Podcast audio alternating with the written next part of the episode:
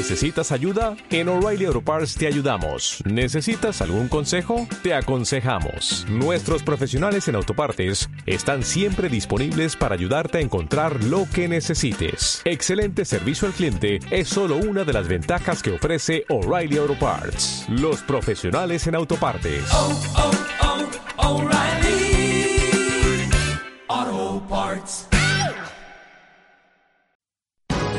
Aquí te lo contamos. Buenos días España. Buenos días. Almería nos toca también vivir esa avalancha, esa continua llegada de, de, inmigración ilegal y este gobierno mirando para otro lado o que no pasa nada. Y los que nos encargamos de denunciar una vez tras otra esta situación, pues al final somos los alarmistas, los xenófobos, los racistas, cuando hay una verdadera problemática y sobre todo de un gobierno que no, que no se hace que no hace valer su posición de forma de manera internacional ante ante el resto de países. Por eso pues nos encontramos con, con otro país, otro vecino, país vecino, Marruecos, bueno, que ha dado vía libre a, a algo que, que, que, violenta y viola nuestra soberanía como es el asaltar nuestras fronteras. Bueno, pues este señor, si no me equivoco, es Juan Francisco Rojas, que es el presidente de Vox Almería, que denuncia, además yo creo que acertadamente, el, la problemática que tenemos con la inmigración ilegal y lo que está sufriendo pues bueno, sobre todo nuestra frontera sur. Eh, bueno, una cosa es que lo que diga, lo que dice es cierto, otra cosa es también cómo lo dice. Pues la verdad es que ya podían poner a uno que hablase un poco mejor. Es el presidente de Vox de Almería, podía expresarse un poquitín de un, no sé, no sé, pero vamos, es que me parece un poco triste y pobre la forma que tiene de contarlo. Pero bueno, en esencia, lo que dice es real. Efectivamente tenemos un gran problema con el tema de la inmigración y sobre todo tenemos un gran problema con Marruecos, que es quien está permitiéndolo. No está permitiendo una cosa, como dice este señor, pues hay que expresarse un poco mejor, está permitiendo que se asalten deliberadamente nuestra frontera sur. En fin. En fin, que muchos problemas tenemos en este país, señores. Buenos días, España.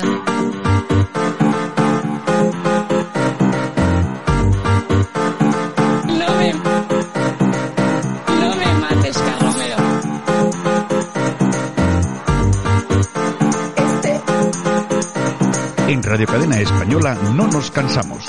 No nos cansamos de madrugar. No nos cansamos de contar la actualidad. No nos cansamos de decir las cosas claras.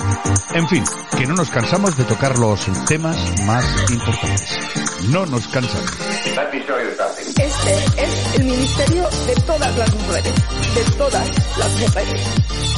Bueno, pues hoy es día 9 de diciembre 2021. Nosotros que continuamos aquí, se acabó el acueducto. No nos cansamos. Me imagino, no nos cansamos. No nos cansamos. Me imagino que un montón de gente que nos está escuchando está diciendo otra vez estos tíos, yo que estaba de vacaciones por ahí, que se ah. nota, se nota, se nota que nos ha escuchado menos gente, se nota, que, está, que está, está, de, de puente, de fiesta, que nos alegramos, eh, nos alegramos. Bueno, hablando de fiesta y de puente, yo tengo que protestar porque la gente, entre comillas, gente que viaja en el metro a las 6 de la mañana borrachos, dando golpes a todo lo que se mueve y a lo que no se mueve, fumando en el metro, en los vagones del metro, sin mascarilla.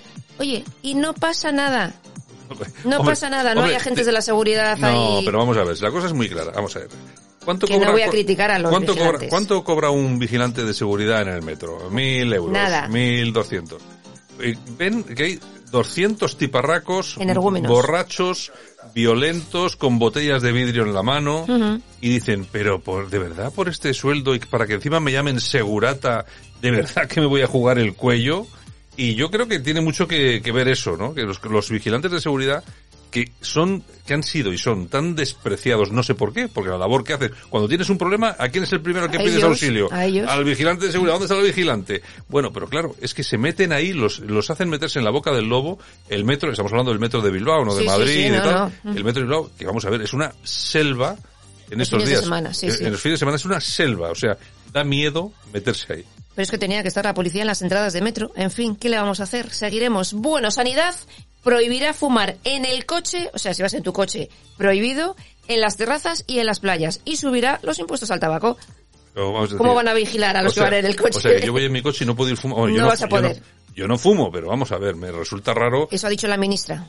Es que, es que la- eh, esto es todo prohibir. Todo prohibir. Hombre, y a mí, vamos a ver, que me digan, oye, que no se puede fumar en un edificio público, que no se puede, bueno, de acuerdo, pero si yo, por ejemplo, en un restaurante hay una zona delimitada para fumadores, en mi coche, que es como si fuera mi casa, ¿cómo no voy a poder fumar?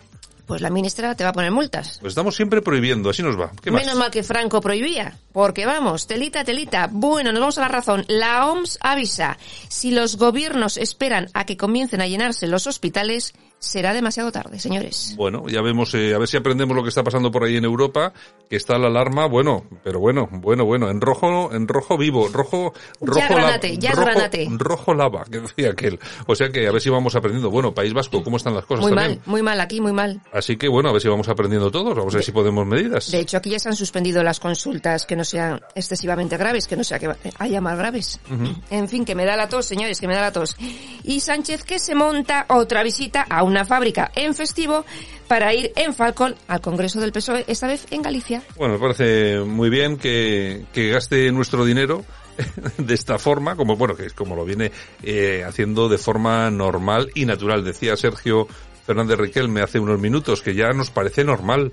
Claro, y es lo que han conseguido. De tanto hacerlo, como no pasa nada, pues ya nos parece normal que para ir a un meeting del PSOE pues se coja el Falcon, de paso se mete en una fabriquita de estas que encima hacen la hacen abrir para que para hacer el paripé y bueno, así estamos. Y si que le pitan, no saldrán los medios de comunicación. Bueno, y el senador republicano de Estados Unidos, Robert Menéndez, le exige al ministro español de Asuntos Exteriores, José Manuel Álvarez, mayor compromiso de España en la defensa de los derechos humanos en Cuba y Venezuela. Hombre, pues está muy bien que se lo digan. Le ha dado un buen repaso. Está muy bien que se lo digan, sobre todo teniendo en cuenta que eh, este gobierno, ante todo lo que está pasando en Venezuela y en Cuba, se ponen de perfil como si no pasara nada. Bueno, y de hecho, bueno, y en Cuba ya ni te cuen- en Venezuela ni te cuento, ya con Zapatero allí. Bueno, bueno, bueno. Es, como si fuera terre- Observador, es eh, el observador principal. terreno Podemos. Ya te digo. Bueno, y la ministra Yone Belarra se salta a la sanidad pública una vez más y compra 1.600 vacunas de la gripe para vacunar a su personal. Oye, 9.600. Pero lo que no entiendo yo es por qué tiene que comprar las vacunas para Claro. su personal, habiendo sanidad pública a la que, de la que tanto Claro. presumen, eh, para poner, lógicamente, a cada uno cuando le llega su momento, ponerse la vacuna. Oye, que vaya al ambulatorio y se vacune. Es decir, es que ahora el ciudadano normal, ¿qué tiene que pensar? Es decir, que unos por ser funcionarios o por ser amigos de la ministra o por trabajar por la- para la ministra tienen prioridad antes que yo para vacunarse. ¿Por qué? Bueno, pues esto es lo que está pasando. Ustedes a disfrutarlo. Así, a disfrutar de lo votado. Bueno, y Portugal, un refugio contra la inflación. Los precios en España son una locura.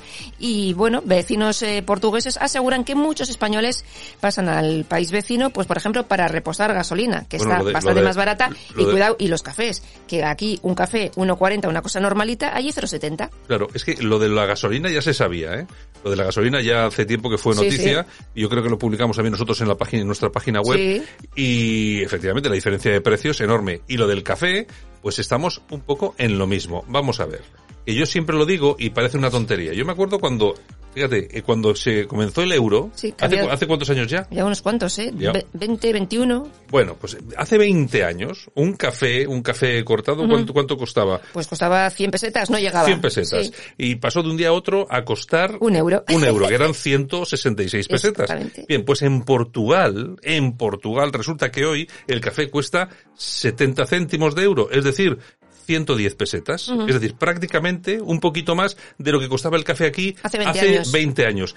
Vamos a ver, ¿a nadie le extraña que esto sea así? ¿A- ¿No podría alguien pensar que nos están y nos han y nos llevan 20 años tomando el pelo con el tema de los precios? Ya Bueno, te digo, ya te digo. Bueno, y un matrimonio con un niño viven en una frutería de 18 metros cuadrados convertidas en vivienda. Ya. Se supone. En Barcelona, 550 euros de alquiler paga. 500, encima paga 550 sí, euros. Sí, sí, sí. Y esto en la ciudad de la De la futura señora- ministra. De la futura ministra, la señora Colau. eh, es que es una cosa. Ahora, de todas formas, como no hay nadie que dice nada, como no hay nadie que haga, que haga nada con este tipo de cosas, que además tú fíjate, forma más precaria cómo vivirá esta gente. A que luego hablen. No quiero ni pensarlo. Y nosotros no vamos a perder las buenas costumbres a pesar del acueducto y regresamos con el precio justo. ¿Cuánto nos ha costado la guía Slamming que ha pagado el Ministerio de Sanidad? Pues 14.500 euros. Ya sé, ya sé que ustedes no saben lo que es el slamming, pero se lo vamos a explicar en un momento para que despierten. Pues es una guía que te enseña a drogarte haciendo sexo. Es decir, Sí. Es decir, que tú mientras te estás manteniendo sexo, te drogas, te metes algo en el cuerpo y tal. Eso es el slamming. Entonces, esta gente defiende que puede ser placentero esto de hacer el slamming. Bien, y va nuestro Ministerio de Sanidad, que pagamos nosotros, pagamos con nuestros impuestos, y saca una guía de 14.000 euros. Exacto. Bueno, yo es que no acabo de entender por qué se gasta el dinero, se gasta el dinero en estas cosas. Pero estamos en lo de siempre, siento ser una especie de marmota, pero como nadie dice nada, pues ahí se Hoy te he queda. dado dos precios por el precio de uno, ¿eh? Sí, también es verdad. Ay, ay, ay. Bueno, ¿vamos a las oñejas? Vamos a dar unas oñejitas, Javier, por Pues favor. las vamos a dar a Cristina Segui.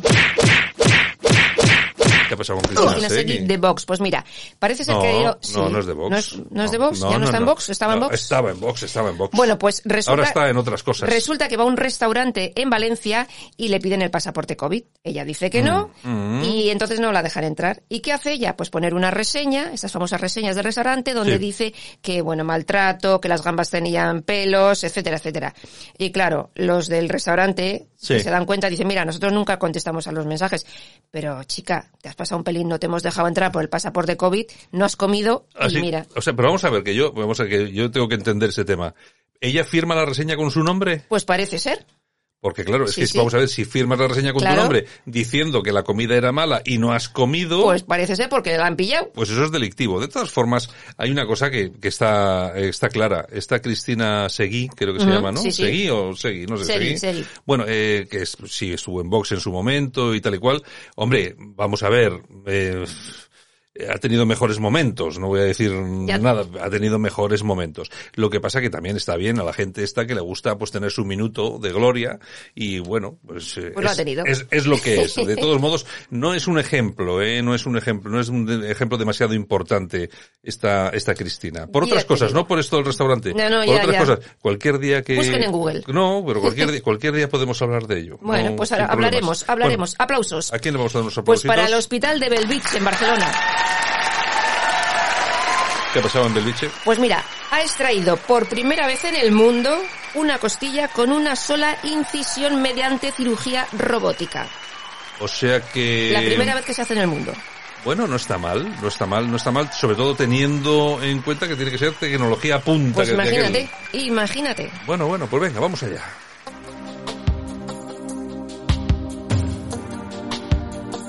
Bueno, pues ni más ni menos hoy para las efemérides, banda sonora Sergio y Estíbaliz.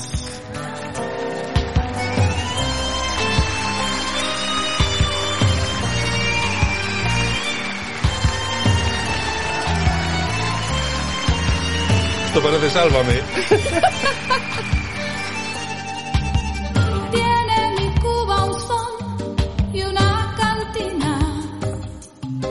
Bueno, ¿qué hacen hoy Sergio y Estíbaliz aquí con este cantinero de Cuba? Pues más bien Estivali, porque tal día como hoy del año 1952 nace la cantante Estivaliz Uranga. Hoy cumple entonces 71 años. 71 añitos.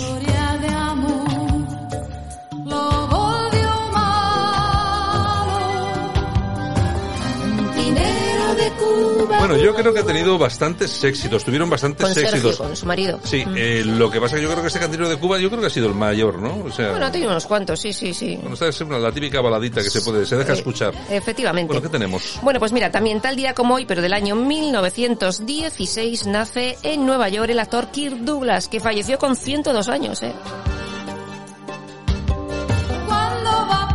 Y también tal día como hoy, pero del año 1926, nace el torero Luis Miguel Dominguín. el Y nos vamos al año 1953, porque tal día como hoy de ese año nace el actor John Malkovich. Y también tal día como hoy, pero del año 1966, se emite por primera vez la serie Star Trek. Y tal día como hoy, pero del año 1984, los Jackson 5 realizan su última actuación en Los Ángeles.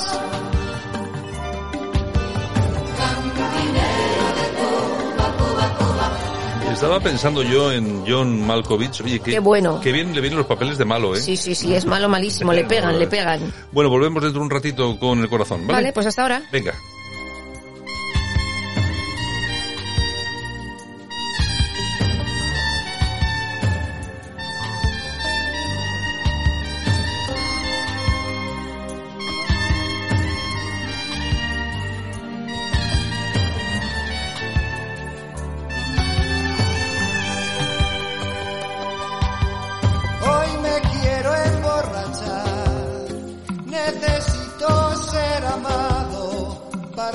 un pasado que no se puede olvidar. Si yo pudiera cantar, pero la pena.